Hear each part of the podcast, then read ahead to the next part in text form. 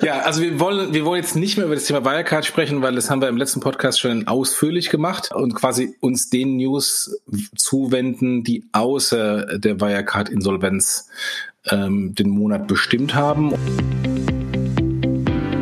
Herzlich willkommen zum Fintech-Podcast von Payment and Banking. In unserem wöchentlichen Podcast sprechen wir mit interessanten Köpfen aus der Branche über unsere Hauptthemen Fintech, Payment, Banking und Mobile. Hallo und herzlich willkommen zur 273. Ausgabe des Fintech-Podcasts von paymentbanking.com. Wie immer ist der Juni vorbei und äh, die beiden alten Herren, Bajorat und Siegert, ähm, wollen mal den Monat Revue passieren lassen und äh, den Monat und die wichtigsten Meldungen kommentieren. Hallo André. Hallo Jochen, aber der Juni ist heute noch. Ja, gut. Äh, wenn, wenn die Leute das hören, ist der Juni vorbei. gut. Ja, und ähm, wir haben natürlich wieder äh, unsere Kollegin Christina Casalla gebeten, die wichtigsten News der, des Monats zusammenzustellen, haben insofern die Arbeit gespart des Selbstzusammenstellens und äh, die hat wieder viele Sachen äh, gemacht. Und ich habe, als ich den Artikel heute in LinkedIn gepostet habe, kam ein äh, früher CFO der Wirecard, der das gelesen hat, der Alexander Herbst, hat mir geschrieben so, Jochen ist ja langweilig, ja nichts passiert in, ähm, im Juni. Und ich muss ganz ehrlich sagen, André, es ist eigentlich nichts Relevantes passiert, oder? Im Fintech-Bereich. Nee, so gar nicht. Wo hat er der geschrieben? Auf LinkedIn hat er geschrieben? Auf LinkedIn, ja, ja. Okay. Naja, der Alex. Ähm, der Zeit. ja, also wir wollen, wir wollen jetzt nicht mehr über das Thema Wirecard sprechen, weil das haben wir im letzten Podcast schon ausführlich gemacht ähm, und, äh, und quasi uns den News zuwenden, die außer der Wirecard-Insolvenz ähm, den Monat bestimmt haben. Und bevor wir loslegen, nochmal der Dank an unsere lieben Sponsoren, an die Kollegen von Mastercard, Internationales Payments geben, liebe Freunde von Payment Banking und an die Kollegen von Wirecard, äh, mit denen wir einen Vertrag haben, die ja den äh, Blog und Podcast im Moment sponsern. Und wir drücken insbesondere den Mitarbeitern alle, alle erdenklichen äh, Fäuste, Daumen, Füße, äh, die wir so haben, dass es da in irgendeiner Weise weitergeht. Und vor allem auch äh, den ganzen Fintechs, die hinter der Wirecard Bank sind. Und ähm, da, dass auch da in irgendeiner Weise das Geschäft störungsfrei wieder losgeht. Wobei man sagen muss, dass es ja heute ähm, gestartet ist. Ne? Also sowohl äh, die Wirecard-eigenen Lösungen, also Boon und sowas sind heute wieder live gegangen und auch ähm, Curve ist, glaube ich, seit gestern wieder live. Nicht auf Wirecard-Systemen, aber ansonsten Holvi ist seit heute wieder live. Also die FCA hat halt ähm, diesen, diesen, diesen ersten Schritt zurückgenommen und jetzt können die ganzen Prepaid Solutions ähm, auf jeden Fall schon mal wieder arbeiten.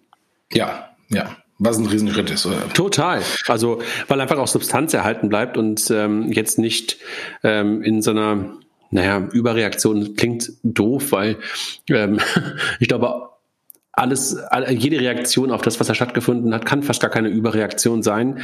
Ähm, aber trotzdem ist es halt eine Reaktion, die eigentlich vielleicht so nicht sein hätte sein müssen zurückgenommen und damit bleibt natürlich schon ein bisschen Wert erhalten und vor allen Dingen die Kunden können weiter damit arbeiten. Meine Tochter wollte morgen ähm, einkaufen und wollte halt auch mit äh, ihrer Swatch bezahlen und das klappte nicht. Heute Nachmittag klappte es dann wieder.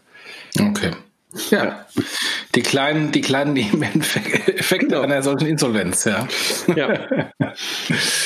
Aber dann lass uns doch mal anfangen und zwar der Zahlungsdienstleister Molly wächst in Deutschland. Das ist ein äh, holländisches Fintech, ein holländisches Payment Fintech, äh, wo es ja so viele holländische Payment Fintechs äh, gibt, die hast groß eine, geworden sind. Hast du eigentlich eine These, warum in Holland so viele PSP-Acquirer sind?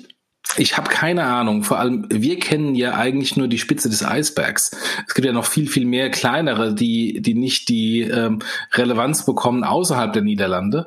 Äh, das mag sein, dass da rund um Amsterdam sich ähm, aus dem aus dem Thema äh, Bibit, WorldPay, äh, Adyen und Co. sich so ein Ökosystem im Payment etabliert hat ähm, und äh, und da ein Payment-Anbieter nach dem nächsten ähm, die Welt entdeckt. Also beeindruckend. Ja, total, ne? Und ich kannte die auch lange Zeit gar nicht, aber so seit einem, seit einem Jahr ungefähr. Da sind die ja, glaube ich, auch in Deutschland gestartet, äh, obwohl die ja, glaube ich, auch schon, boah, ich glaube, sechs oder sieben Jahre alt sind. Ähm, sind sie ja jetzt richtig losgelaufen ähm, und machen auch in Deutschland immer mehr und haben auch ein eigenes deutsches Team ähm, an den, an den, ähm, also losgeschickt und ähm, haben in, in Kiel angefangen, ne? Auch ein schlauer Move, wenn man so will. Warum eigentlich in Kiel? Also ich habe nur das von der vom Standard München mitbekommen und habe jetzt hier im Artikel gelesen, dass die Niederlassung in Kiel haben. Weißt du, warum die nach Kiel gegangen sind? Ja, ist doch klar, weil dort die Ursprünge von Pay One waren. Und haben sie irgendeinen Ex-Pay-One-Mitarbeiter rekrutiert oder was? Davon gehe ich mal aus, dass es der Grund ist, in Kiel zu sein. Und Pay-One war ja in Kiel wirklich relativ groß. Ich glaube, die hatten ja eine dreistellige Anzahl an Mitarbeitern in Kiel. Und wenn du dann natürlich ähm, Payment-Leute sofort abziehen kannst dort, ist doch, äh, macht total Sinn. Also ansonsten macht Kiel, glaube ich, als Standort wenig Sinn, weil du, es war irgendwie nett an der Ostsee, aber ansonsten kommst du echt schwer hin. Also du brauchst ja vom Hamburger Flughafen eine gute Stunde anderthalb und äh, der ICE nach Berlin fährt, glaube ich, auch nur dreimal am Tag. Also so richtig geil ist das ansonsten dort nicht von der Infrastruktur. Ähm, aber halt, naja, an der Ostsee kannst du segeln. Ja, und die Kollegen von Molly haben im ersten Quartal ihr Zahlungsvolumen um 485 Prozent gesteigert. Ich will mal hoffen, im Kontext von einem anderen Payment-Dienstleister, dass es auch richtig gut geprüft ist. Das wird jetzt immer der Nachsatz, das wird jetzt immer der, immer der Nachsatz sein. ähm, und ähm, europaweit legte das Zahlungsvolumen von Molly im ersten Quartal um 68 Prozent zu. Wobei ich eins noch mal ganz kurz sagen muss zum Thema Zahlungsvolumen. Eigentlich musste Zahlungsvolumen eigentlich immer wunderbar nachvollziehbar sein, weil du ja eigentlich auch die ganzen Transaction loggst. Also, ja. by the way, ne? Also Tipp an die Wirtschaftsprüfer dieser Welt.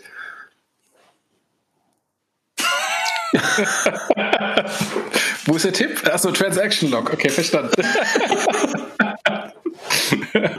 genau. Ja, ähm, und äh, äh, kurz, was macht Molly? Äh, Molly ist, äh, um es vielleicht kurz zu fassen, sowas wie Stripe für KMUs. Ist das vielleicht äh, eine gute Zusammenfassung? Ja, ich glaube schon. Ne? Also Stripe macht ja eigentlich auch Longtail, aber ich glaube einfach in diesem ganzen äh, Payment Service Provider hat man ja eigentlich mal gedacht, dass da nichts mehr passieren kann. Also weil in Deutschland ja auch boah, vor zehn Jahren gab es dann eine ganze Menge, dann sind die alle mehr oder weniger aufgekauft äh, worden oder irgendwie plötzlich verschwunden. Aber es entstehen dann doch immer wieder noch ein paar mit Innovationen, wo man denkt, so, eigentlich müsste das doch eigentlich schon da sein. Stripe war in der Tat einer von denen, wo man auch dachte, da gibt es eigentlich gar keine Luft mehr für. Und bei Molly ist es, glaube ich, ziemlich ähnlich, bin ich bei dir. Also die haben halt auch wieder eine, ähm, eine sehr, sehr große Zielgruppe ähm, für sich entdeckt, also die KMU, also den Longtail, wo sich dann viele gar nicht reintrauen. Also zum Beispiel so eine, mm. so eine WorldPay oder sowas ähm, oder auch eine, eine WorldLine, ähm, die gucken ja alle mal, schielen alle immer nur auf die Großen und den Longtail lassen ja viele außen vor, weil sie halt diesen Häuserkampf dann so ein bisschen ähm, scheuen, äh, dass man den natürlich in der, in der digitalen Welt auch anders erreichen kann. Äh, das haben, glaube ich, die Kolleginnen und Kollegen von Molly, glaube ich, sehr gut auf die Reihe bekommen bisher. Ja, ja. Und das Interessante, die haben meistens gebootstrapped die ganze Zeit und jetzt mhm. erst eine, mhm. eine äh, quasi große Angel Series A Runde mhm. ähm, gemacht mit ja. sehr namhaften äh, Entrepreneuren, unter anderem irgendwie im C-Level von Klarna mit drin, ähm, die da, die da jetzt reingegeben haben. Also insofern äh, spannendes, spannendes Startup, von dem wir garantiert noch viel mehr hören werden. Glaube ich auch. Dann Kobi kommt nach Deutschland. Das äh, spanische Fintech Kobi ähm, äh, expandiert in andere europäische Länder. Haben wir das letzte Mal schon gehabt. Deutschland ähm, als größte Volkswirtschaft ist ja interessant äh, für diverse Fintechs in Europa für eine Expansion. Ähm, und die bieten ähm, Mitarbeiterrabatte an ähm, und äh, Zuschüsse zu Mahlzeiten. Also sowas wie Spendit und ähm, äh, Corporate Benefits. Genau, also als ich das gerade, ich kannte das nicht, aber als ich es las, dachte ich auch an die Kolleginnen und Kollegen von Spendit, die ja gerade auch ein kleines Problem haben. Ähm, aber, also ein Problem ähm, aus Aschheim.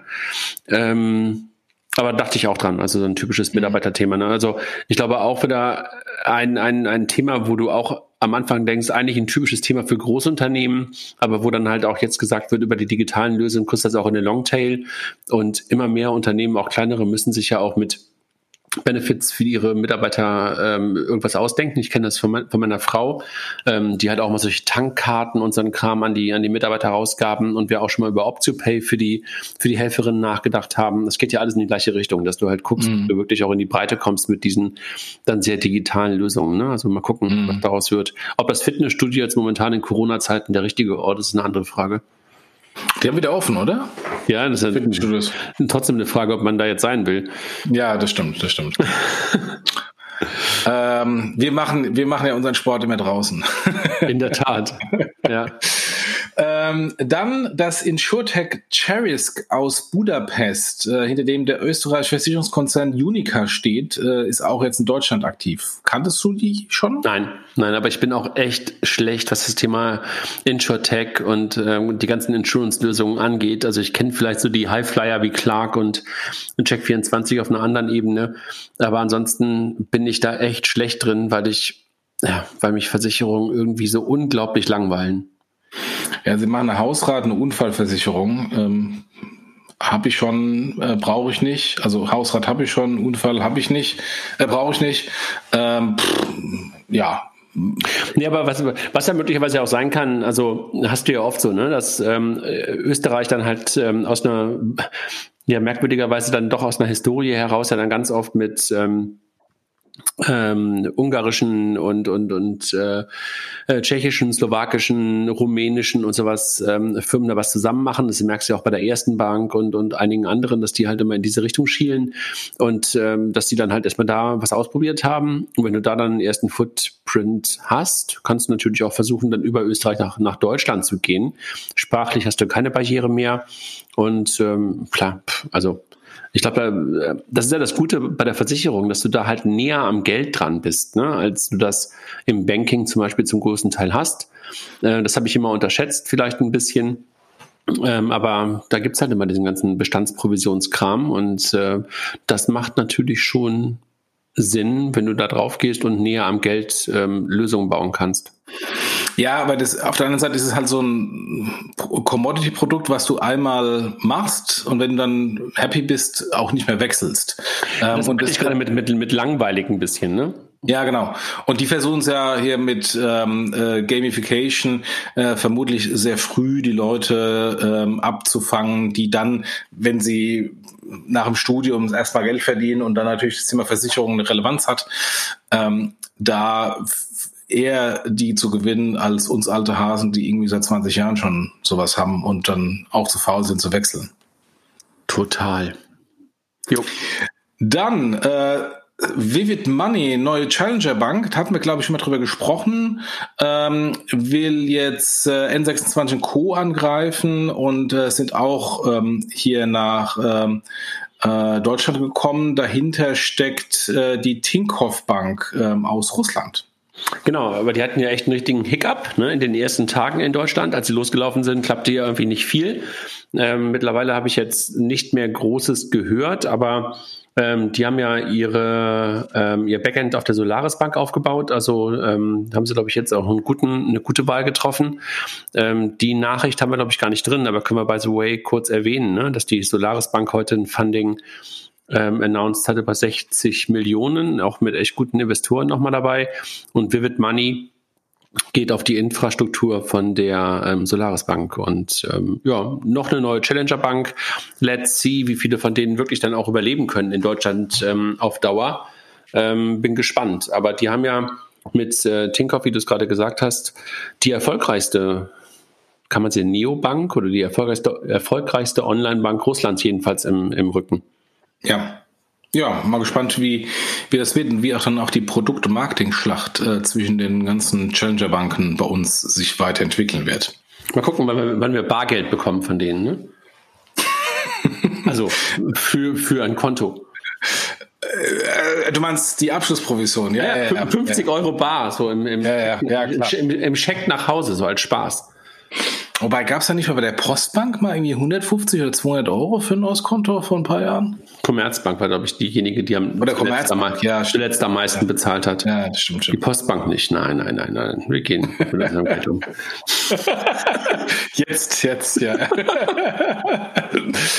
ähm, Dreams, das schwedische Fintech Dreams kommt nach Deutschland, also wieder ein Fintech aus dem Ausland. Ähm, mhm. Die wollen sowas sein wie eine Art Personal Trainer für Finanzplanung, der beim Sparen hilft. Äh, SafeTroid, ich höre dir tapsen. Naja, ist ja schon ein Thema, was vor allen Dingen ja Mike aus dem Team auch immer wieder auf der Agenda hat, was er immer wieder gut findet, dieses Aufrunden, Abrunden, ähm, irgendwas in die Ecke schieben und einfach sparen, finde ich ja auch immer wieder auch ein interessantes Thema. Und du hast es ja auch in den USA zum Beispiel, äh, wie heißen sie nochmal, ähm, wo du auch die ETF-Sparpläne mit, mit so Mikrobeträgen ja. machen kannst, hier Acorns. Ja. Ähm, äh, also das funktioniert ja auch super. Ähm, und eigentlich passt das ja auch zu uns Deutschen, wo wir ja so gerne sparen. Aber irgendwie hat es noch keiner so richtig hinbekommen. Es gab ja echt verschiedenste Ansätze. Also SafeDroid ist, glaube ich, einer der schlechtesten Beispiele, eines der schlechtesten Beispiele dafür aber auch ein paar andere Beispiele, die das versucht haben in Deutschland. Mal schauen, ob Streams schafft. Ich habe die, glaube ich, vor langer Zeit, vor zwei, drei Jahren schon mal irgendwann in Hamburg bei einer Veranstaltung gesehen. Und ich glaube, letztes Jahr auch auf der Fintech Week hier in Hamburg hatte mich Klaas mit dem Gründer zusammengebracht, der das dann vorgestellt hat hier in Hamburg. Ähm, mal sehen. Also 450.000 Kunden in Norwegen und Schweden ist ja echt viel, weil so viele Menschen leben, ja. so viele ja. Menschen leben da ja nicht. Das ja. kann ja fast schon jeder Zweite sein, wenn man ganz böse sein will. Ähm, und 1800 Euro im Monat, die, die Leute im Durchschnitt ja. pro Jahr zurücklegen, ist ja auch eine ganze Menge. Wie die das dann anlegen, ist eine spannende Frage. Ne? Also einfach nur auf so ein Konto macht ja keinen Sinn. Ähm, also was dahinter liegt, äh, habe ich jetzt ehrlich gesagt aber auch nicht nachgeschaut, ob da jetzt irgendwie auch ETF-Sparpläne oder was auch immer, Tagesgelder, Festgelder hinterliegen. Ähm, keine Ahnung. Das wäre eigentlich mal eine spannende Frage, was da wirklich dann auch ähm, an Rendite entsteht. Mhm. Ja, müssen wir mal beobachten. Ja. Äh, wie, wie so viele Startups, äh, die, die nach Deutschland kommen, werden wir wahrscheinlich von vielen äh, mehr PR-Aktionen und Marketing-Aktionen sehen. Also von daher äh, wird es nicht ein One-Off-PR-Announcement ähm, äh, sein, dass sie jetzt da sind, sondern da werden wir wahrscheinlich gerade noch, noch viel, viel mehr hören in den kommenden Wochen und Monaten. Nächster Punkt, PayPal, die haben ja sich letztes Jahr äh, bei Tink äh, beteiligt, äh, dem Open Banking Anbieter aus Schweden, ähm, haben damals 10 Millionen investiert, schießen jetzt wohl wieder nach, ähm, unbekannter Betrag, ähm, und äh, tun die Zusammenarbeit ausbauen kommen jetzt auch mehr und mehr nach Deutschland. Naja, also es sind ja zwei Messages da drin. Ne? Das eine ist, dass PayPal halt ähm, weiterhin auf Tink setzt, was nach dem ersten Investment ja dann irgendwie auch typisch war. Die zweite äh, Message ist natürlich, ähm, dass da jemand nochmal Geld brauchte. Ähm, was man eigentlich auch sagen könnte, wäre ein langsamer Zeit, vielleicht auch ähm, in dem ganzen Open Banking Hype auch Geld zu verdienen. Aber sei es drum, ähm, kenne kenn ich ja ein bisschen. Ähm, und in Deutschland habe ich sie bisher noch nicht wirklich gesehen. Also sie haben ja echt einen tollen Job gemacht, die Kolleginnen und Kollegen von Tink in den Nordics und auch in Belgien und ich glaube jetzt auch in Frankreich. Ähm, mal sehen, ähm, ob sie dann auch in Deutschland Fuß fassen, weil so ein bisschen wie wir ja gerade Amsterdam als Mittelpunkt von PSPs oder als einen äh, Nukleus von PSPs gesehen haben. So hast du ja in, rund um München und auch in Deutschland auch eine ganze Menge Player um das Thema Open Banking. Ne? Also es gibt ja echt eine ganze Menge mit Fintech Systems, FinAPI, ähm, FinDeep Connect, jetzt nicht in München, äh, Subsamply, ähm, die das ganze Thema besetzen. Mal gucken. Also der eine oder andere hat ja schon eine Lösung äh, und ob Tink da einen Verdrängungswettbewerb, würde ich es ja fast nennen, ähm, starten kann, äh, bin ich mal gespannt. Wie ist denn, du kennst ja den Bereich viel besser als ich, wie ist denn da deine, deine, deine Marktkenntnis? Ist Tink so der einzige wirkliche europäische Player?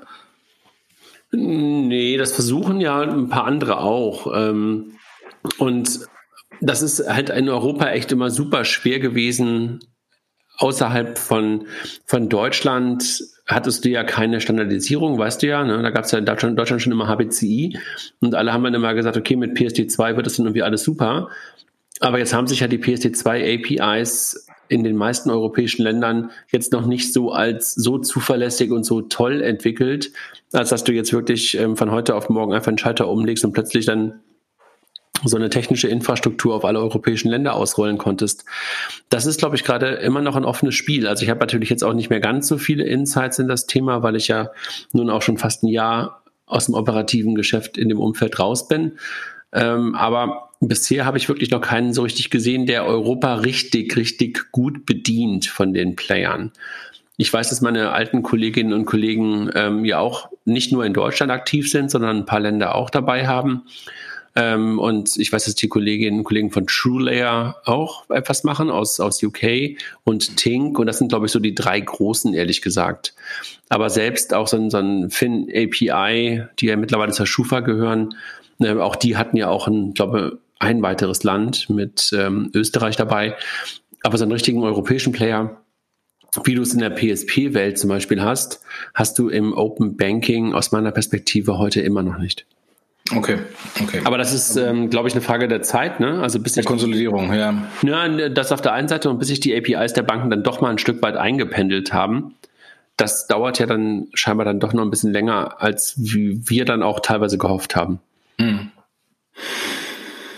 Gehen wir weiter mal äh, nach einem deutschen, zu einem deutschen Fintech. Die Kollegen von Easyfolio, ein Fintech der quasi fast ersten Stunde, einer der ersten ETF ähm, und Robo-Advisor, ähm, mit einer interessanten Geschichte, war mal bei der FAZ oder gehört mal zu der FAZ, ähm, ähm, haben jetzt den äh, Besitzer wieder gewechselt. Die waren zuletzt bei der Naga Group, die du mal. Oh, die kenne ich die du mal speziell benannt hast, wo wir dann mal ein Anwaltsschreiben bekommen hast, äh, liebe Naga-Kollegen, äh, hallo, wir sind heute ganz lieb zu euch.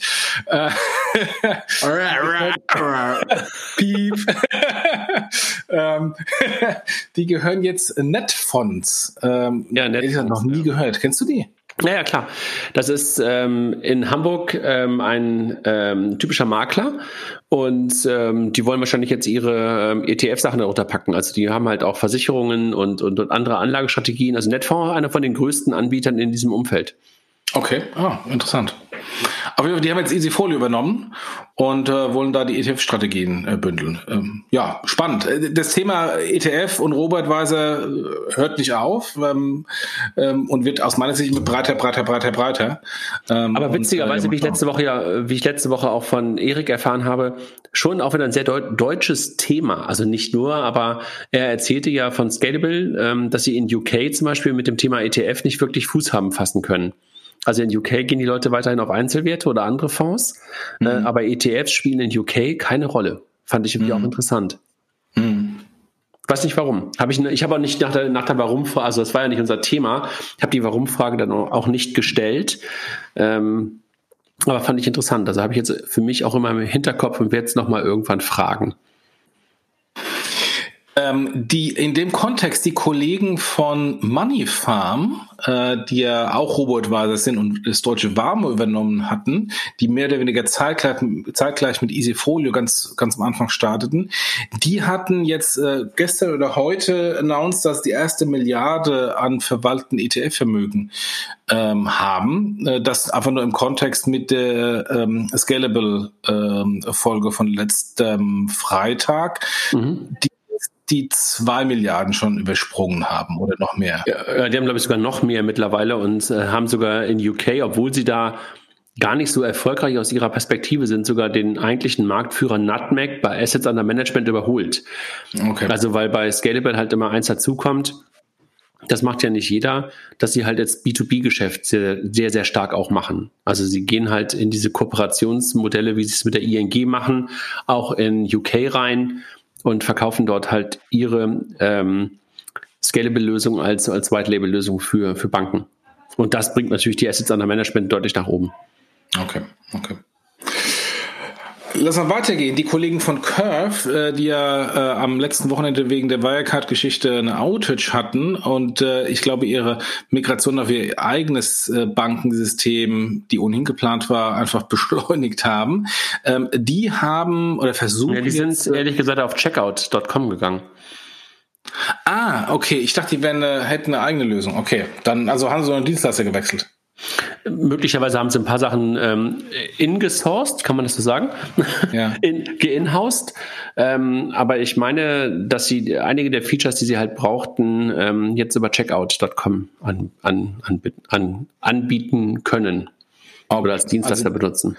Was die eigentlich Anfang des Monats, bevor die ganze Wirecard-Thematik und das operative Geschäft äh, betroffen war, angekündigt hatten, war, dass sie äh, sehr stark in das Thema Consumer äh, Finance, Consumer Credit ähm, eingestiegen sind oder einsteigen wollen ähm, und ihre Einkäufen per Raten bezahlen möchten, was ja in dem in dem Geschäftsmodell von Curve total Sinn macht, weil ich habe ja habe ja auf der einen Seite erstmal die Autorisierung äh, gegen die Transaktion und dann hinten dran ein Settlement gegen verschiedene Zahlmethoden äh, äh, und ob ich jetzt dann sofort settle oder in Raten, ist ja dann eigentlich nur eine Einstellungsfrage. Ähm, und insofern macht es in diesem ähm, oder gibt es in diesem in diesem Kontext von Curve total Sinn. Ist das, nicht, die, ist, ist das nicht der Euphemismus für Revolving Credit? Ja, Revolving Credit ist was anderes. Revolving Credit ist ja, äh, ich zahle es nie zurück. Ratenfinanzierung. So, so, wie die Ratenzahlung halt. ja, Ratenzahlung zahlst schon noch in 12, 24 äh, einzelnen Zahlungen zurück. Dass man Kreditkartenzahlung dann irgendwann zu einem Never-Ending wird. Ja, genau, genau. Und äh, insofern, die wollen da so ein bisschen in, in dem Bereich ähm, Wild, in dem Klarna schon sehr, sehr profitabel aktiv ist.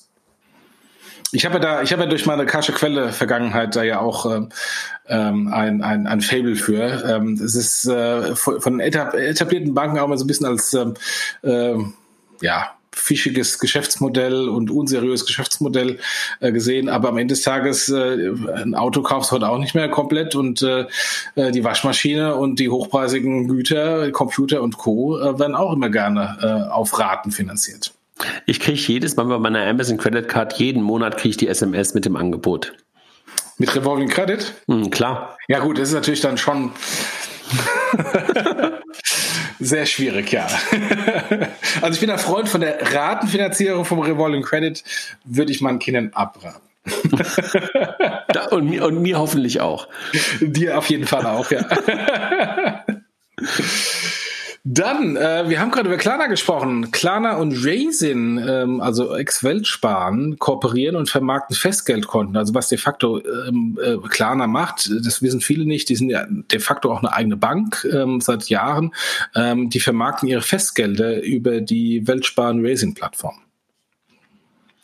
Ich finde Raisin einfach Wahnsinn. Haben wir, glaube ich, schon mal drüber gesprochen beim letzten Mal auch. Also die liefern Tag für Tag, Monat für Monat ähm, jetzt hätte ich noch Woche für Woche dazwischen setzen müssen und bauen einfach diese Kooperation immer weiter aus und schaffen es, glaube ich, damit einfach ihre Plattform noch nicht zum Glühen zu bringen. Aber die erinnern mich irgendwie in ihrer, bei ganz vielen Sachen an den Erfolg von Check24 ehrlich gesagt, in, der, in dem Kontext jetzt Wirecard und Wirecard Bank wundert mich, dass Raisin oder die Raisin Bank so leise ist, weil die müsste sich doch jetzt richtig strecken und sagen, liebe Fintechs, kommt zu uns? Naja gut, die haben die Bank ja eigentlich genommen, um das, um das eigentliche Risiko für sich selber zu minimieren, weil sie einfach der größte Kunde waren.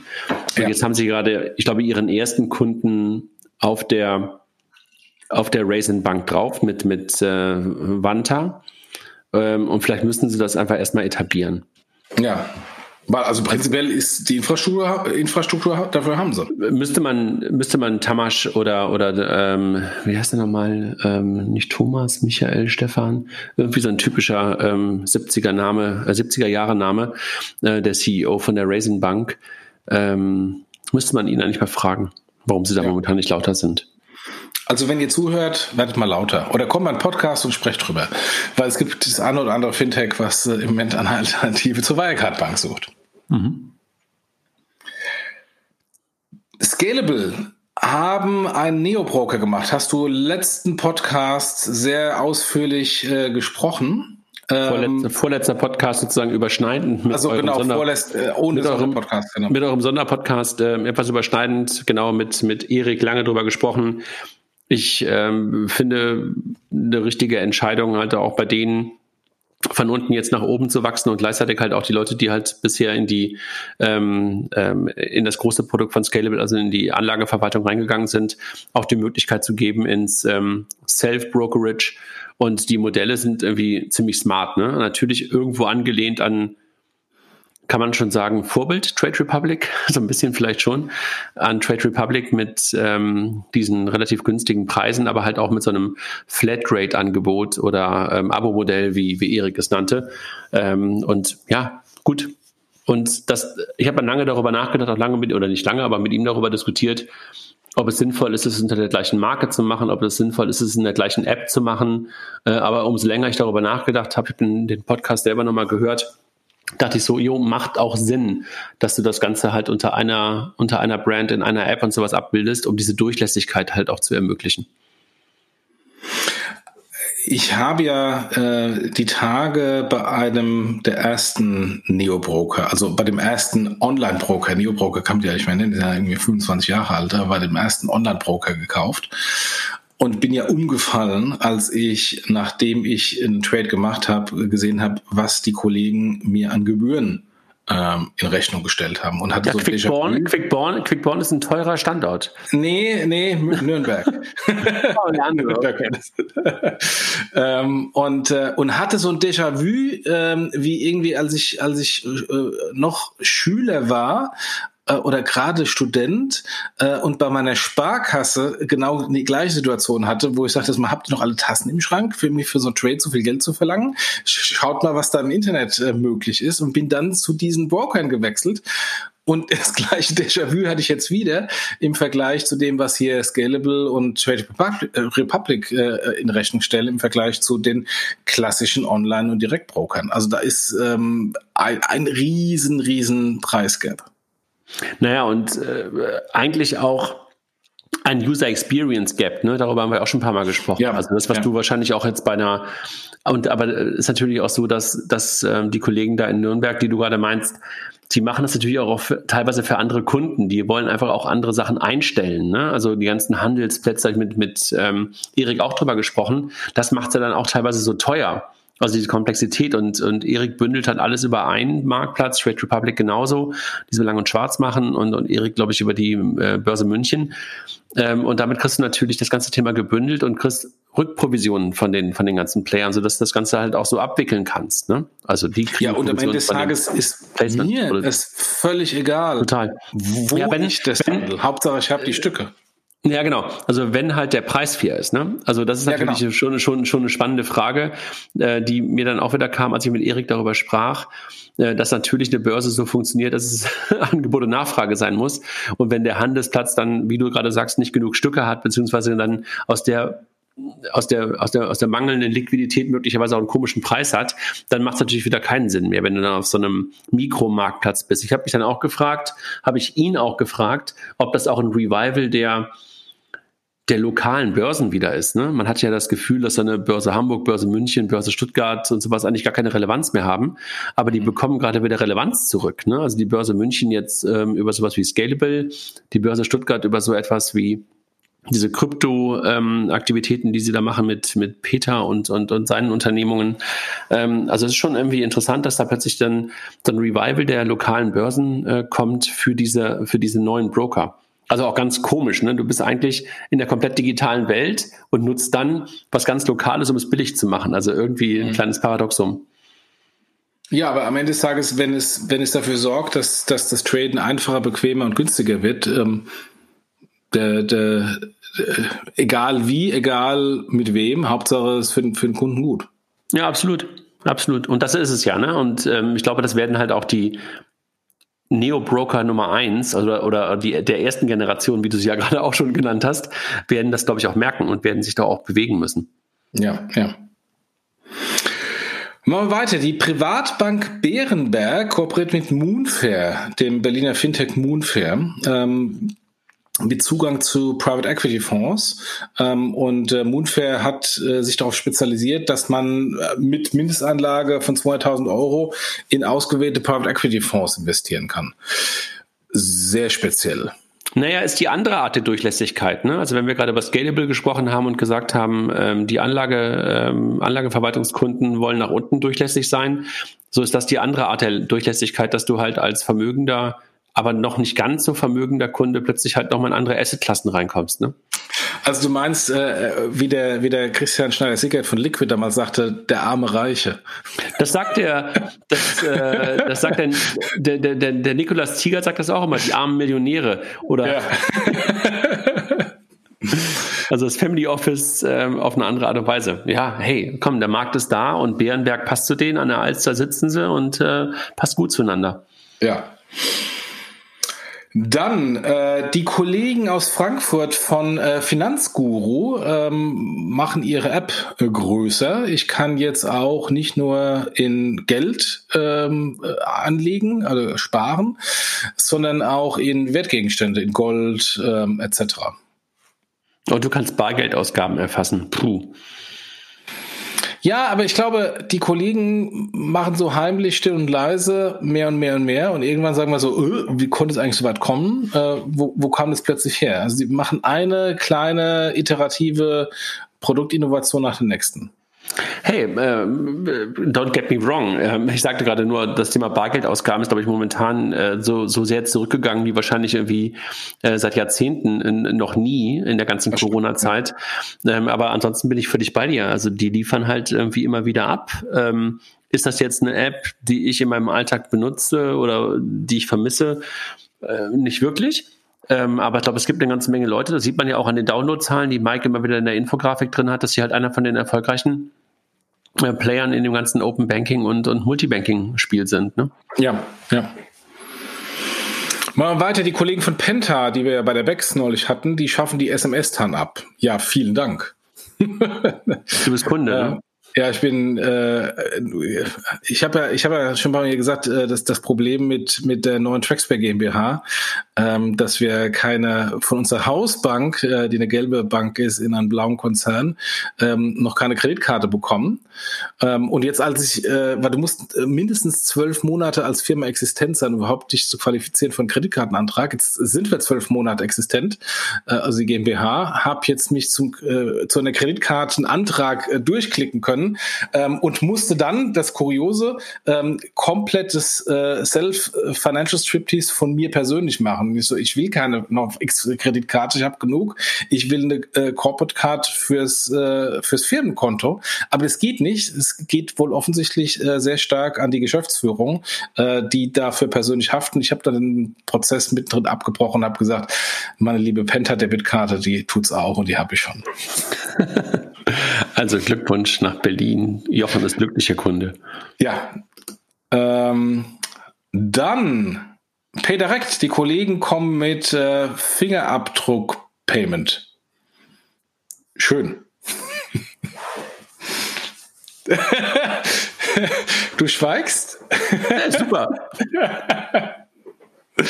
ja, äh, so, so Dinge hätte man sich eigentlich von Anfang an erwartet von den Kollegen von PayDirect. Ähm, gute ist Innovation. Doch fast noch der Anfang, also steht doch fast noch am Anfang, Peteract, also ist doch noch. Äh, vom Volumen und von den Kunden absolut, ja. Aber ich hätte mir das was. Von der Innovationskraft. 2015 erwartet. Nun ja, also ähm, äh, gutes Feature. Ähm, wird, es, wird es irgendwas am Standing von PayDirect ändern? Ich glaube nicht.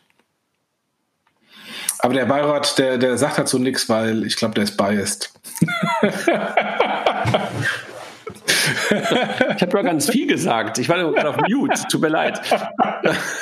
Geh weiter, um dich nicht hier um in Verlegenheit zu bringen. Äh, Konto, äh, die wir auch bei der bei der Bex hatten, ähm, die haben jetzt eine deutsche IBAN. Ähm, Grund ähm, die leider allseits bekannte IBAN-Diskriminierung, die wir schon im Podcast mit Holvi auch schon mal angesprochen haben. Das ist echt pervers ähm, immer noch, ne? Das ist schlimm. Das, das ist wirklich echt, also in seiner ganzen, also wenn man halt irgendwie äh, SEPA machen wollte seit Jahrzehnten und sagt irgendwie alles ist eins und der Zahlungsverkehrsraum ist eins und dass du immer noch diese IBAN-Diskriminierung hast, ist ja im Grunde genommen das Gleiche, als wenn du immer noch Bankleitzahl und äh, Kontonummer hättest. Ne? Also für diejenigen, die nicht wissen, worum es geht, wenn ich. No, mal, ähm, erklär mal.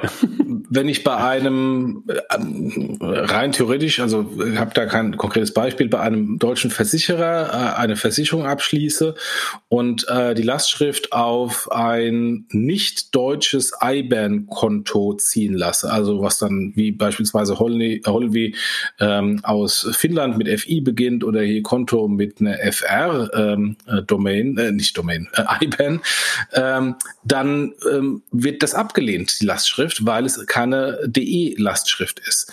Ähm, und das ist ein, ein Unding im, im Rahmen von SEPA, aber das ist leider noch immer der Fall. Und ähm, jetzt kann man natürlich sagen, man versucht hier Don Quixote-mäßig äh, den Kampf gegen die Windmühlen ähm, oder man passt sich einfach an, äh, wie Holvi es gemacht hat, wie Conto jetzt auch, indem sie einfach eine lokale IBAN sich besorgen, dass dann halt der deutsche Kunde auch eine deutsche IBAN bekommt und das Problem nicht hat. Ist das, so, ist das sowas wie Rente IBAN? Also die Kollegen von Holvi haben da irgendwie eine eigene äh, äh, Payment-Lizenz für Deutschland äh, ähm, beantragt, um diese IBAN zu bekommen. Ähm, es kann sein, ich weiß nicht, wie die Kollegen von Konto das jetzt machen, ob die eine Rente-IBAN machen mit einem bestehenden Anbieter oder äh, ein ähnliches Modell wie Holvi. Ähm, by the way, das ist ein, ein Geschäftsmodell, was ich ja seit Jahrzehnten gefühlt, also seit mindestens zehn Jahren ähm, äh, gerne hätte, nämlich ähm, eine virtuelle IBAN, ähm, die dann hinten dran routet auf eine andere tatsächliche IBAN und ich vorne wie eine virtuelle Kreditkarte oder eine tokenisierte Kreditkarte äh, die IBAN-Nummern ändern kann. Also bitte, bitte, junge Gründer, die hier zuhören, ähm, macht's doch endlich mal für mich. Wo ist denn der Use Case? Ich bin dafür gerne gewillt, ähm, was zu bezahlen. Der Use Case ist der gleiche wie bei den äh, bei den virtuellen Kreditkarten. Also ich mache zum Beispiel für spezielle Lastschriften äh, eine eigenständige IBAN, um das zu kontrollieren, vielleicht auch gegebenenfalls das sogar zuzumachen. Ähm, und ähm, und äh, dafür, dass wenn ich jetzt irgendwie gehackt werde oder der Dienstleister gehackt wird, dass dann irgendwie nur eine, ein Abfall-IBAN äh, tatsächlich. Also im Grunde genommen im Grunde genommen sowas wie Spaces bei N26 oder Unterkonten, ähm, nur mit einer eigenen IBAN. Exakt. Und es hilft mir dann beispielsweise beim Kontowechsel, ja, genau. Äh, das, dass das, ich das habe ich auch gedacht. machen muss. Ja, das habe ich auch schon gedacht. Also dass du eigentlich ein ähm, One dass du eigentlich einen Identifier hast, den du für immer hast, ne? Exakt, genau. Mhm, verstanden. Jo. Also hätte ich gerne, liebe Gründer da draußen. Mach doch. Denkt mal drüber nach, genau. Mach doch. Oder, oder doch. liebe, ja, pf, ich habe keine Zeit. Dann ist es nicht geil genug. nee, ich habe äh, hab andere Prioritäten. dann ist es nicht gut genug, dann ist, es, dann ist das Produkt nicht ausreichend genug. Äh, ja, mag sein. It's a feature, not a, not a product. ja, eigentlich ist sowas, ist eigentlich, das, das ist wirklich ein Feature bei einer, bei einer, ähm, bei einer äh, Challenger Bank. Das ist eigentlich nichts Dramatisches, äh, sowas, also für eine Standalone Company glaube ich schwierig, aber für eine, für eine Challenger Bank ein, ein schönes Differenzierungsfaktor-Feature, ja. Kann Holvi das nicht? Äh, nicht Holvi, ähm, ähm, hier die, die Holländer? Bank? Keine Ahnung. Frag mal Keine Klaus. Ahnung. Klaus ja, meldet sich nach ja. dem Podcast. Ja, er wird so Klaus, sag mal Bescheid. LaterPay, ähm, interessantes Startup, schon lange, lange existent in München, ähm, haben ein äh, neues Investment bekommen. Was macht LaterPay? Die machen, ähm, äh, versuchen die Verlags- und Zeitungsbranche hin zu einem Monetarisierungsmodell zu bewegen, äh, was im Gaming schon lange existiert, nämlich weg von den furchtbaren Abos oder äh, im Gaming von den furchtbaren äh, Boxkäufen hin zu Pay-per-Use. Also sprich, ich bezahle für für einen Artikel und muss nicht ein Abo ab, abschließen. Der Spiegel hat das mal, hat es dann, äh, und beim Spiegel habe ich gerne immer für die Paid-Content-Artikel bezahlt. Dann hat der Spiegel abgeschaltet und wollte mir wie für was weiß ich viel Euro ein Abo äh, andrehen. Das habe ich nie gemacht und seitdem jetzt muss ich dir Spiegel, jetzt muss ich dir, jetzt, keine Paid-Artikel mehr. Jetzt muss ich dir mal die Artikel schicken, wenn ich sie bezahlt habe. Ja, äh, äh, ja. wenn es mal, wenn es ein ganz wichtiger Artikel ist, weil ich ja nicht jeden ja. Na, alles gut. ja, die haben, die haben auch ein neues Investment bekommen und ähm, ich denke auch an die Kollegen, weil die auch hinter der Wirecard hängen. Ja, ich habe das ja ähm, ein paar Mal mit den Kolleginnen auch und Kollegen gesprochen und so richtig angesprungen hat mich das Thema nie. Also ich komme ich komm halt sehr von dem Gaming-Ansatz und hab und sehe, wie die Free-to-Play-Industrie ähm, den, das komplette Preismodell im Gaming geändert hat. Und ich sehe mein persönliches Kaufverhalten. Ich habe halt keine Lust beim Handelsblatt, beim Spiegel, äh, bei der Lebensmittelzeitung, ähm, beim Ja, du hast recht. Also eigentlich bei der willst, du da, FAZ jedes Mal ein Abo ein, eigentlich willst du da wirklich nur ein paar Krumen bezahlen, ne? Exakt. Und Ja, also ich bin ja gewillt, die Artikel zu bezahlen. Äh, Also äh, ich sage ja nicht, dass, dass der Journalismus, der gute Journalismus kostenlos sein soll, aber ich habe halt keine Lust für jede, für jedes Magazin ein eigenständiges 15, 20 Euro Monatsabo abzuschließen. Wie hieß denn das Ding nochmal aus, aus Holland, wo das auch so war? War das Flatter oder so? Ähm, nee, war nicht Flatter. Das war ähm, ja, äh, da hat Springer Verlag sich beteiligt, wir sind auch nie wieder was gekommen. Genau, das war so eine Art Marktplatz, ja. Ist aber auch nicht abgehoben, ne? Nee, nee, nee. So, Jochen, dann lass mal über das nächste Thema sprechen, weil das ist ja, glaube ich, echt eins, äh, wo man sagen muss, äh, da kennst du dich richtig aus und da hast du wahrscheinlich auch ein paar richtige Thesen zu, ne? Ja, äh, TMS Treasury Management Systeme, Bellin, ähm, ich glaube der Marktführer in Europa oder zumindest Deutschland, äh, wurde von Coupa übernommen, ein Silicon Valley ähm, äh, B2B-Startup. Äh, Coupa ist äh, im weitesten Sinne ein B2B-Marktplatz. Äh, und was ist ein Treasury Management System? M- äh, Für diejenigen, die keine Ahnung haben, ich würde es mal vergleichen mit der Banking-App auf den Smartphones im Retail-Banking. Äh, das nur für, äh, für die Corporates. Also quasi eine, eine Schnittstelle im Zahlungsverkehr, äh, Multibank-Konsolidierung Zahlungsverkehr für die Treasurer in den, in den Unternehmen. Naja, ein bisschen mehr als ähm, die Banking-App, ne? weil der Treasurer macht ja manchmal noch ein bisschen mehr, der schiebt ja Geld hin und her, von links nach rechts bezahlt und so weiter. Ne? Und halt oft ganz stark auch verbunden mit den ERP-Systemen. Ne? Exakt, genau. Ja. Und äh, wir haben ja, wir haben ja äh, im Nachfolge ähm, des BEX Corporate Banking Panels einen Artikel äh, bei Payment Banking geschrieben, wer sind die GAFAs äh, im B2B? Und ähm, das Interessante, und das fand ich lustig, als dann, als dann irgendwie ein paar Tage später die Berlin-Übernahme kam, ähm, die TMS-Anbieter werden A von den Banken und B von den TMS-Anbietern selbst immer so als äh, extrem wichtig in der Wertschöpfung angesehen. Ich habe das nie so als wirklich relevant gesehen, weil äh, am Ende des Tages ist es eine schöne Schnittstelle für die Treasurer, aber auch eine völlig austauschbare Schnittstelle, ähm, die äh, aus welchen Gründen auch immer von den Banken nie so richtig besetzt wurden. Aber die, die, man braucht diese Schnittstelle, um hinten dran die Multibanking-Fähigkeit herbeizuführen. Das ist natürlich schwierig, wenn ich nur eine Bank bin ähm, und die anderen Banken wollen sich nicht bei mir als eine Bank dann ansch anschalten. Insofern gab es diese TM oder gibt es diese TMS-Anbieter. Ich glaube aber am Ende des Tages werden die ERP-Systeme oder hier die B2B-Marktplätze wie Coupa ähm, das Thema ähm, schlucken ähm, und die Wertschöpfung erweitern. Aber warum hatte sowas wie in Berlin denn überhaupt nur eine Relevanz, wenn sie wirklich nur für das Thema Multibanking zuständig war? Weil da hattest du doch in Deutschland jedenfalls immer schon FTAM und EBIX.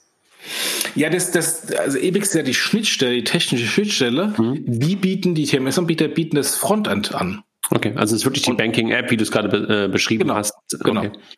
und die Analysen ähm, etc. Also ist äh, für fürs Treasury äh, die Nummer eins Anwendung, die die, die das Treasury, das Corporate Treasury jeden Tag nutzt.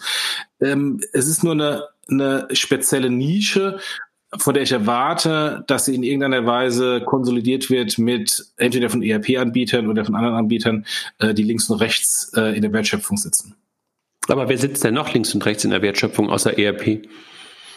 Marktplätze. Also wenn ich wenn ich Einkauf mache, ähm, bin ich ja auch schon sehr nah dran am, am Spend. Ähm, und äh, also ich persönlich glaube, die Marktplätze werden das äh, werden das Thema machen ähm, und nicht die Coupas. B2B-Marktplätze. Genau. Äh, die, die, sorry, die ERP-Systeme werden das Thema machen und nicht die Marktplätze so. so. Würde ich auch eher äh, unterstreichen. Ja. Okay, also damit haben wir gerade so ein bisschen unseren Artikel, den wir bestimmt nochmal weiterführen, ähm, von, aus dem Blog ähm, nochmal verlängert, ne? über die Cooper-Übernahme. Cooper hat übrigens gerade Wirecard als Kunden gewonnen. Haha. Schon lange. Nee, gerade Also- erst neu. Echt? Also das wa- weiß ich von Kielern, dass sie schon lange irgendwie eine Kooperation haben äh, und äh, Corporate-Karten äh, für den Spend haben. Aber Egal. Mal gucken, wie es da auch weitergeht. Wir haben einen Verband, einen neuen Verband. der, die europäischen Fintechs haben sich einen eigenen Verband gegründet oder gegönnt. Ähm, es sind da drin äh, Finlib N26, Weltspaden, Funding Circle, TransferWise, Moneyfarm, über den wir schon gesprochen haben. Ähm, und die wollen eine, ähm, ja, Lobbyverband äh, gründen.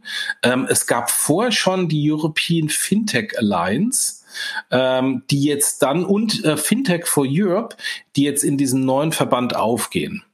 Ich bin ja immer verbandsskeptisch. Ähm, mal gespannt, was, was dieser Verband auch wirklich bewirken kann. Also der erste European Fintech Alliance hat sich ja vor allen Dingen in der PSD2-Zeit äh, ein Stück weit versucht zu positionieren bei den ganzen EBA, Hearings und ähm, Hearings vor der Europäischen Kommission für die ganzen PSD2-Regeln. Das war so okay, aber auch leider nicht mehr. Da war der Bitkom aus Deutschland kommen schon viel schlagkräftiger. Mhm. Natürlich auch schon mit einer anderen Organisation dahinter, weil ich glaube, ein Verband lebt ja auch immer davon, dass er zentrale Arbeit auf der einen Seite für die Teilnehmer machen kann und auf der anderen Seite natürlich auch, wie, wie nennt man so schön, Verbindungsbüros hat ne? Hm. Ähm, in den jeweiligen ähm, Städten. Und da hat natürlich ähm, im ersten Schritt die European Fintech Alliance noch nicht wirklich die Schlagkraft gehabt, weil die Fintechs natürlich auch noch nicht wirklich so viel Kohle da reinstecken konnten. Aber wenn du dir jetzt anschaust, wer jetzt damit reingegangen ist, dann sind das natürlich auch schon schlagkräftigere Unternehmen. Und ähm, so wie ich das verstanden habe, wollen die, glaube ich, auch wirklich ein Büro in Brüssel aufmachen. Also der eine oder andere von denen äh, Teilnehmern des Verbandes ist ja auch im ähm, Fintech-Rat und da habe ich da auch von gehört, dass die jetzt diesen Verband gründen wollen. Und wird dann eine interessante Frage, ob das dann über kurz oder lang vielleicht sogar etwas wie eine Konkurrenz zum Bitkom sein kann in einigen Bereichen oder auch eine Konkurrenz zum Bankenverband in Deutschland sein kann. Ne? Vielleicht auch eine Konkurrenz zum Startup-Verband, weil eigentlich könnte das auch, auch im Startup-Verband liegen.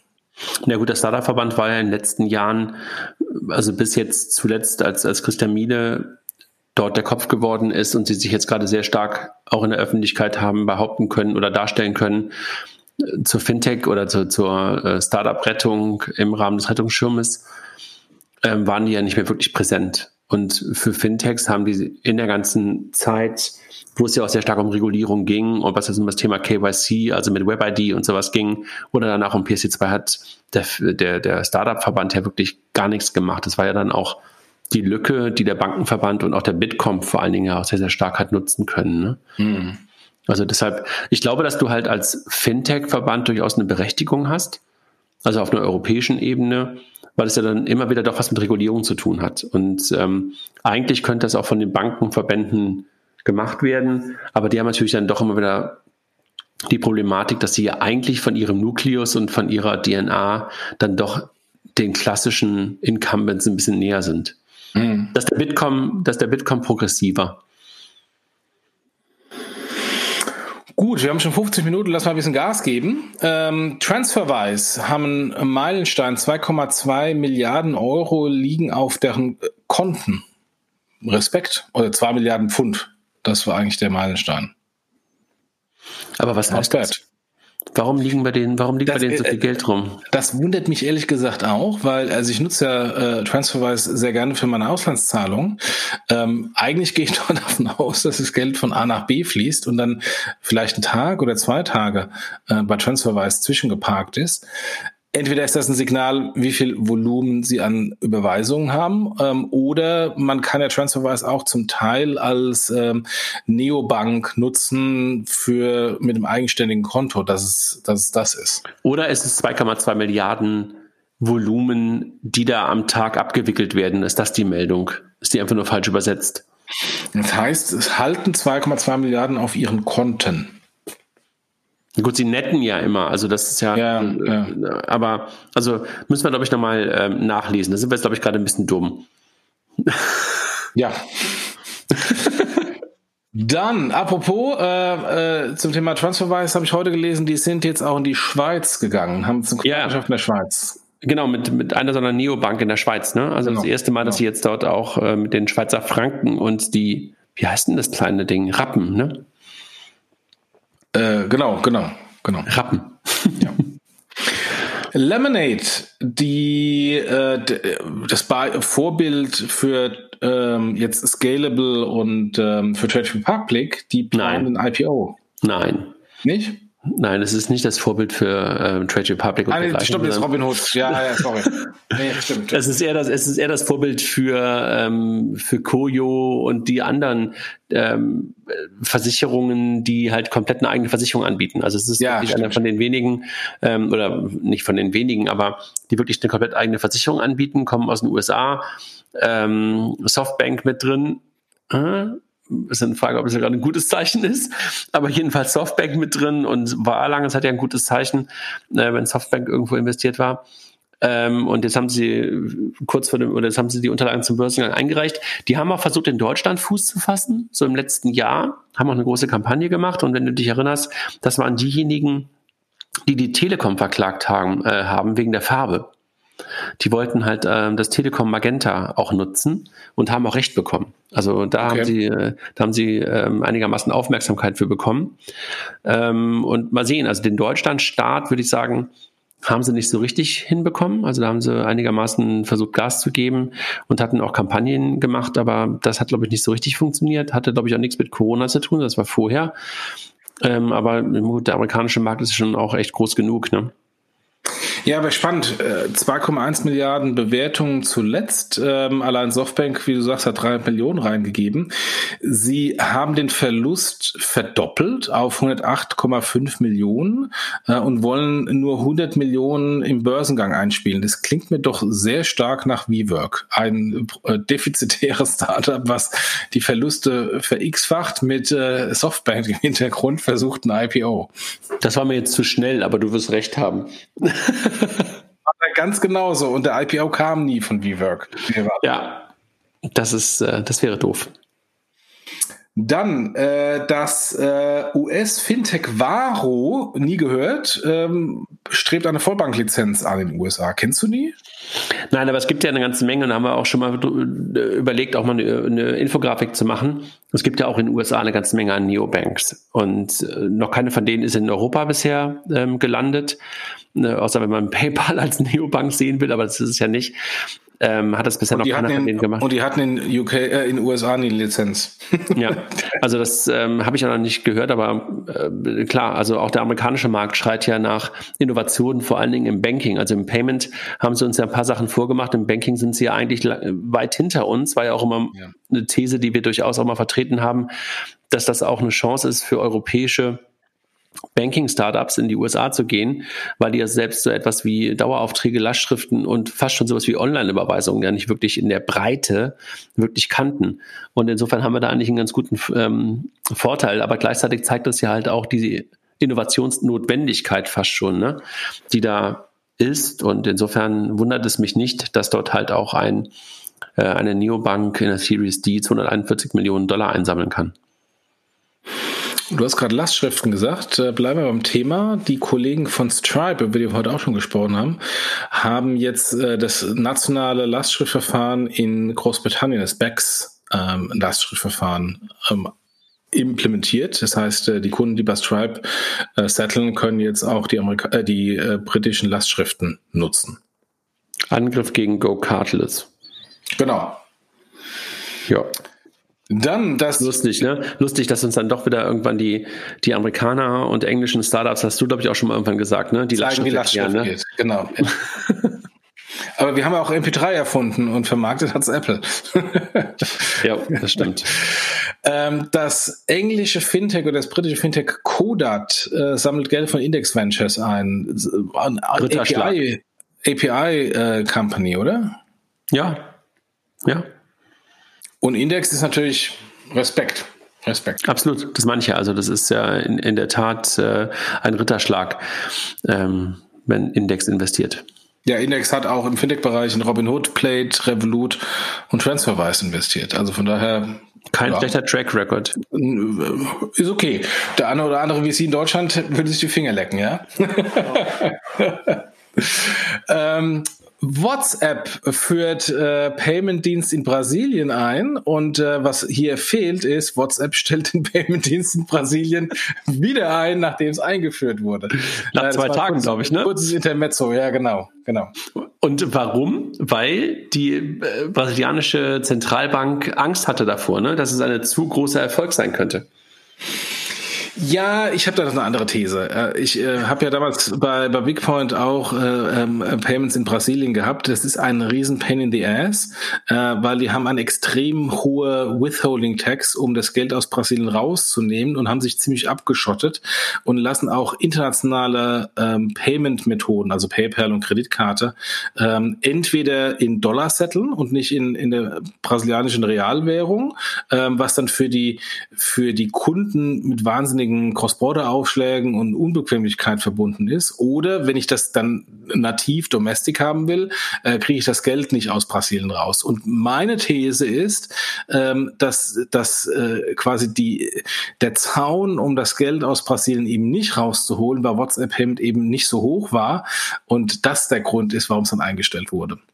Aber das ist ja unterstreicht das, was ich ja sagte und äh, nur so platt sagte, dass die äh, Zentralbank Angst hatte vor dem Erfolg, äh, unterstreicht das ja im Grunde genommen. Du erklärst es nur noch mal besser. Äh, äh, das kann auch sehr erfolgreich sein, solange das Geld in Brasilien bleibt. ja, Kontrolle ist, glaube ich, das wichtige Wort. Genau, genau. Ähm, und, äh, und die ganzen Erfahrungen, von denen ich berichtete, war alles vor Bolsonaro. Ich weiß nicht, wie es eigentlich heute aussieht in Brasilien. Ich fürchte Wahrscheinlich nicht besser. Nicht, nicht besser, genau, genau. Ähm, äh, äh, kleine Anekdote am Rande, das wissen viele nicht. Äh, es gibt in, ähm, in Brasilien ein riesen Google-Entwicklungszentrum mit wahnsinnig vielen äh, Google-Leuten.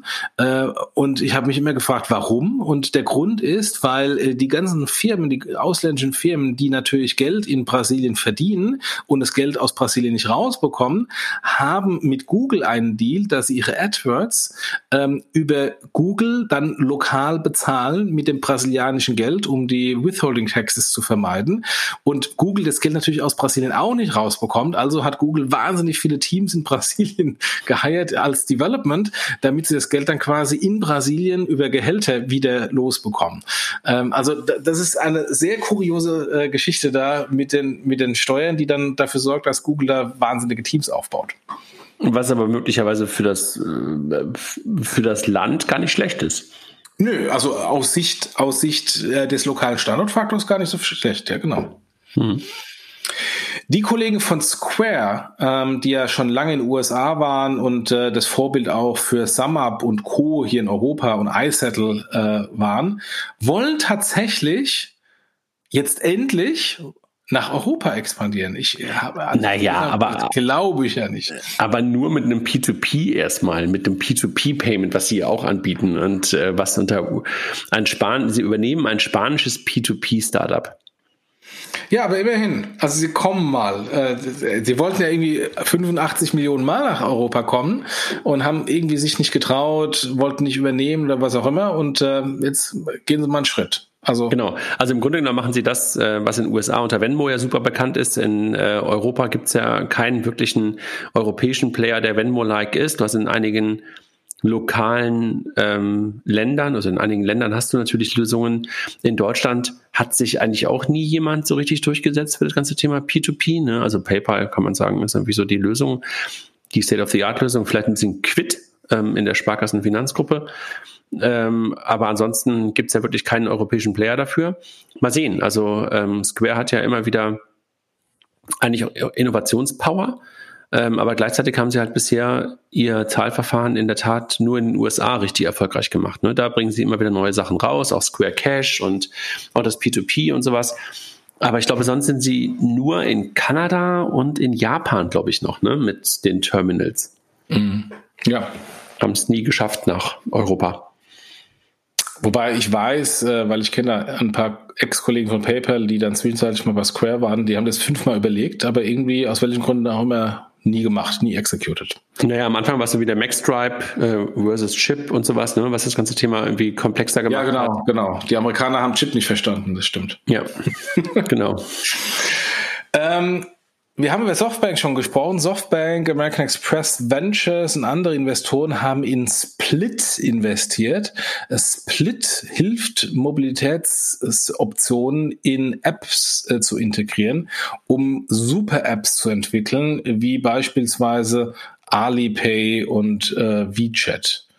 Also klingt für mich so ein bisschen so wie Twilio, äh, wenn du dich erinnerst. Also Twilio hat ja die ganzen ähm, ich sag mal, Authentifizierungslösungen ähm, für zum Beispiel SMS-Versand und sowas in die ganzen Apps reingebracht, also als API. So klingt das für mich hier bei dem ganzen Thema Mobilitätsoptionen. Aber let's see, also ist da eigentlich ein schönes Thema, was du halt breit in ganz, ganz viele Dienste reinbekommen kannst. Ähm, aber ist immer die Frage, ob du dann wirklich auch echt ein Produkt bist, sind wir wieder bei der, bei der, mit dem Thema von gerade, oder ob du das möglicherweise als Feature auch irgendwann von Google oder sowas bekommen kannst, ne? Ja. Also und es ist ein dickes Brett, weil, also äh, ja, die, die Super-Apps gibt's in, in äh, China, aber wie viele Super-Apps kennst du denn hier? Keine. Machen wir weiter. Ja, eben.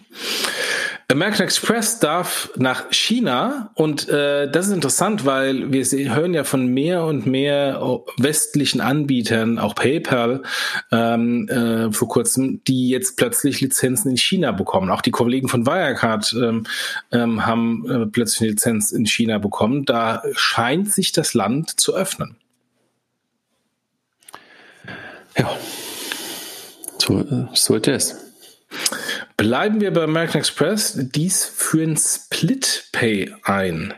Ähm, damit kann ich äh, Kartenzahlung in Ratenzahlung. Haben wir schon ein paar Mal gehabt heute, ja. Also jetzt auch bei Amex. Scheinbar werden die Amex-Kunden immer ärmer. So, und das Interessante ist, das macht die Solaris Bank. Jetzt mal ganz im Ernst, die American Express, die eine eigene Bank ähm, hier in Deutschland mal hatten, äh, eine, auf jeden Fall eine Banklizenz in UK haben, die wohl jetzt irgendwie im Rahmen des Brexits, wo auch immer verschoben wird, nach Irland, brauchen eine Solaris Bank, um Ratenfinanzierung anzubieten. Also, als ich das gelesen habe, habe ich gedacht, so, sag mal, American Express, äh, habt, könnt ihr das nicht in-house? Also, das ist schlimm. Wahrscheinlich haben sie kein Kreditbuch. Wahrscheinlich brauchen sie irgendjemanden dafür. Also, ein Kreditbuch oder Kredite sie kann ja, American stimmt. Express Geschäftsmodells. Ähm, aber es geht wohl um die Technik. Also, das äh, hat mich sehr schockiert. Ja, gut, aber American Express hat halt auch in Deutschland keine Technik. Ja, das stimmt, das ist, das ist UK-Produkt, das stimmt, ja. Ja. Dann checkout.com äh, steigt angeblich zum wertvollsten Fintechs Europas auf, äh, mit einer Bewertung 5,5 Milliarden, weil sie gerade 150 Millionen eingesammelt haben. Also liegt auf Augenhöhe mit Klarna, Revolut. Ähm, und äh, was macht Checkout? Payment Processing wie Adyen und Stripe. Referenzkunden sind Grab, Revolut, Farfetch, und andere. Also muss man einfach sagen, das PSP-Business hört nicht auf, ne? Und das PSP-Business geht ja auch irgendwie immer, immer mehr in die Breite und in die Tiefe. Ähm, die Acquirer werden, glaube ich, immer weiter noch, noch irrelevanter. Und du kommst halt eher aus der Technik, wie hier beim Checkout.com auch. Wahrscheinlich sind die, sind sie schon Acquirer oder haben halt irgendwie relativ nah mit Acquirern zu tun, äh, mit denen sie dann zusammenarbeiten. Ne? Ja, und was, was auch das übliche Playbook ist, dass es trotz der Tatsache, dass man immer sagt, äh, Payment ist margenarm, dass die Innovation doch wieder von irgendwelchen Fintechs oder Startups kommt, von links und rechts. Also die Innovation kommt nie von den etablierten Großen, obwohl man eigentlich denken würde, die hätten eigentlich Budgets ohne Ende. Aber äh, die sind darauf fokussiert zu konsolidieren und äh, ihresgleichen zu übernehmen. Die Innovation bleibt aber immer auf der Strecke. Ja, Letzte Meldung. Mastercard hat ähm, nach dem Kauf des Netz Domestic Payment Processings in Skandinavien ähm, und vorher schon äh, in, in UK ähm, wieder äh, zugeschlagen und kauft für ein Open Banking Unternehmen FinCity äh, oder im München Open Banking Unternehmen FinCity für, 100, für 825 Millionen Dollar. Ja gut, die mussten ähm, ja jetzt irgendwie auch handeln, ne? nachdem Visa zugeschlagen hatte bei Plate. Ja, ja, ja. Also irgendwie ist es ja manchmal so ein bisschen so wie so ein typisches Rennen und da musst du dann irgendwann, irgendwann zuschlagen. Ne? Ich kannte FinCity nicht. Ja, ich auch nicht. Aber 28 Millionen ist schon stolze Summe. Jupp. Hast du noch irgendwas, bevor wir auf die Personalia kommen? Nee. Dann lass uns äh, die Personalia besprechen. Äh, Loonbox hat den bisherigen BlaBlaCar-Manager Philip Carroll ähm, als CEO an Bord genommen. Hast du gerade irgendwas gesagt? Ich habe nur komische Worte gehört. bla bla K ist tatsächlich der Name, ja. Moonbox. ja. Dann lass uns, äh, lass uns nach Deutschland kommen. Ähm, und zwar äh, ganz klassisch Otto EOS, äh, die Bereichsleiterin äh, bei Otto EOS, Dr. Nicole Wechsung, ist äh, zu Per Finance äh, gewechselt aus dem Finlieb-Universum und ist da Head of Collection. Jupp. Bleiben wir bei Finlieb Pilot, digitale Mittelstandsplattform von Finlieb und Signal Innova, hat den Jext Europachef Michael Hartwing als neuen CEO gewonnen. Was ist Jext? Weiß nicht. Okay, gut. Der liebe Arnulf Käse, ähm, der schon CDO bei der DKB war und äh, vorher äh, der Geschäftsführer von PayPal Deutschland oder der, äh, PayPal Dach sogar, ist jetzt in den Vorstand berufen worden von der DKB. Respekt, Arnulf. Ich glaube, er soll in den Vorstand berufen werden, um äh, korrekt zu bleiben. Da müssen, glaube ich, noch ein paar Leute auch zustimmen. Aber das Announcement war jedenfalls da, dass er halt Mitglied des Vorstands werden soll. Okay. Ja, ja und, ähm, also wir haben dazu auch einen Artikel gemacht im Grunde genommen, ne? davon auch ein bisschen ähm, getrieben, dass es, glaube ich, total sinnvoll ist. Da sind wir uns, glaube ich, einig, dass in den Vorständen von Banken Menschen mit digitalem und technischem Sachverstand einziehen müssen, so sie das denn heute noch nicht sind. Und ich, wir wissen das, glaube ich, beide aus, aus vielen, aus vielen Gesprächen mit Banken, dass diese technische Kompetenz einfach bei vielen einfach nicht vorhanden ist. In Arnold als Physiker auf der einen Seite und mit seiner langen digitalen Erfahrung ist, glaube ich, echt eine perfekte Ergänzung da im Vorstand. Wobei die natürlich mit Tilo ähm, und auch einigen anderen dort einfach auch schon echt einen hohen digitalen Sachverstand, also Tilo Hacke, äh, einen hohen digitalen Sachverstand hatten. Aber das zeigt einfach auch, dass die halt sehen, dass die als digitale Bank einfach, ja, fast bei jedem dann irgendwie auch digitalen Sachverstand brauchen und dann nochmal so einen Typen mit da reinzuholen wie Arnold, ist, glaube ich, echt ein großer Gewinn für die. Äh, wobei, wobei Arnold jetzt nicht der klassische CTO ist, wie wir es in unserem Artikel drin hatten. Ähm, ja, aber, aber äh, das, das, das Tech-Know-how mitbringt ähm, aus seiner diversen Vergangenheit. Ich meine, wenn ich, war nicht nur bei PayPal, war lange bei AOL auch Geschäftsführer, äh, Venture Capitalist bei eVentures. Und was du sagst mit, mit Thilo Hacke und Alof Käse, ähm, das ist also wenn, wenn ich mir andere Vorstände anschaue von anderen Banken, ähm, da ist niemand, der eine wirkliche Tech und Produkt-Tech-Kompetenz hat. Und bei der DKB sind jetzt schon gleich zwei Leute drin. Also Respekt, DKB. Ähm, jetzt ähm, äh, kleine Anmerkung, bringt mal endlich eine gute App und ein gutes Frontend raus. da warte ich schon lange drauf. Ähm, dann äh, Junko oder Junko oder ich weiß nie, wie man das genau ausspricht. Das äh, Startup ähm, von der Caroline Gabor. Daraus sagt, glaube ich, immer Junko. Junko. Junko. Ähm, also das digitale Finanzportal aus dem Finlieb-Universum ähm, bekommt äh, Dr. Ralf Müller aufs, als, als Aufsichtsratsvorsitzenden. Ähm, der hat äh, bereits Planet Home gegründet und war lange Zeit bei der Postbank Vorstand. Genau. Wir sind durch. Wir sind durch. Ich habe gerade noch eine Personalie ähm, erfahren, aber die darf ich noch nicht sagen. Mhm. Super Teaser. Cliffhanger. für, für, die, für, die, News, für die News des ähm, äh, Juli.